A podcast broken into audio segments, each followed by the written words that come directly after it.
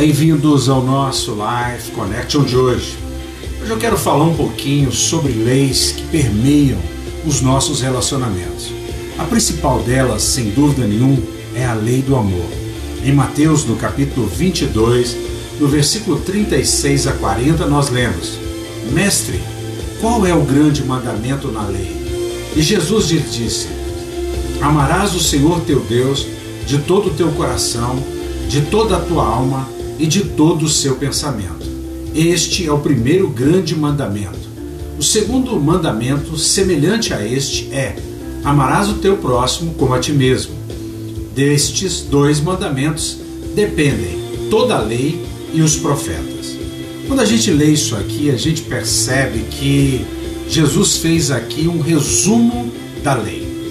O resumo da lei é, ele se pauta em dois mandamentos: amar a Deus sobre todas as coisas, amar o próximo como a você mesmo. Mas a grande verdade é que isso não resolve o problema do homem. Primeiro, porque na perspectiva da lei, o homem não consegue amar a Deus sobre todas as coisas. Segundo, também na perspectiva da lei, o homem não consegue amar o próximo como ele.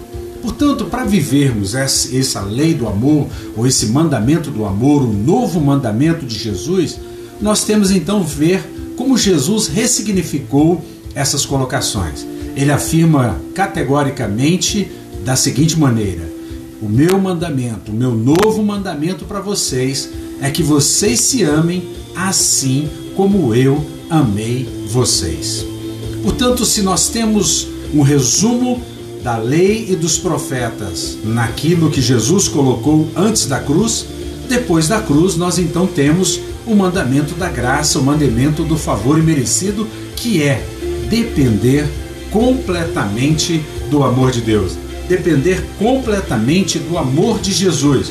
Quando assim nós fazemos, então nós entendemos aquilo que Jesus nos ensinou. Viver neste mundo vale a pena quando nós conhecemos e aceitamos o amor de Jesus e manifestamos também este mesmo amor. Que você pense nisso. Um beijo grande no coração. Até o nosso próximo encontro. Bem-vindos ao nosso Life Connection de hoje.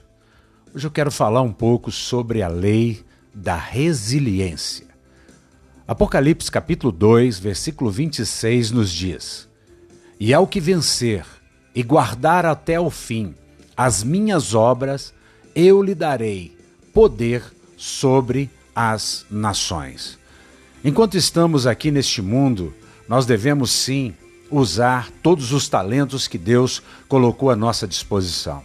Pensar que no mundo dos homens nós não vamos enfrentar lutas, provações, dificuldades é um ledo engano.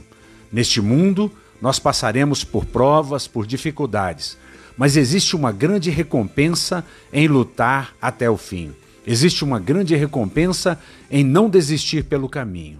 Que você tenha sempre no seu coração essa perspectiva positiva de coisas boas a lei da resiliência trata exatamente da capacidade de enfrentar as adversidades. Possuir resiliência é conseguir resistir à pressão. O termo tem origem na física e corresponde à propriedade de alguns corpos têm de retornar à sua forma original após terem sido submetidos ao estresse. Isso ilustra bem a nossa vida. Se nós passamos por lutas, por provações, tire dessas lutas, dessas dificuldades, lições para vencer o amanhã.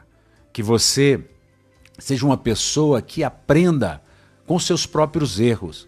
Aprender com seus próprios erros é um princípio da resiliência. Tiago, capítulo 1, versículo 2 e 4 nos diz: Meus irmãos, tende por, por motivo de grande gozo o passar de por várias provações, sabendo que a provação da vossa fé produz perseverança, e a perseverança tenha a sua obra perfeita, para que sejais perfeitos e completos, não faltando em coisa alguma. Este é o lado bom quando você passa por lutas e por provações. Se você falhou, não importa. siga adiante.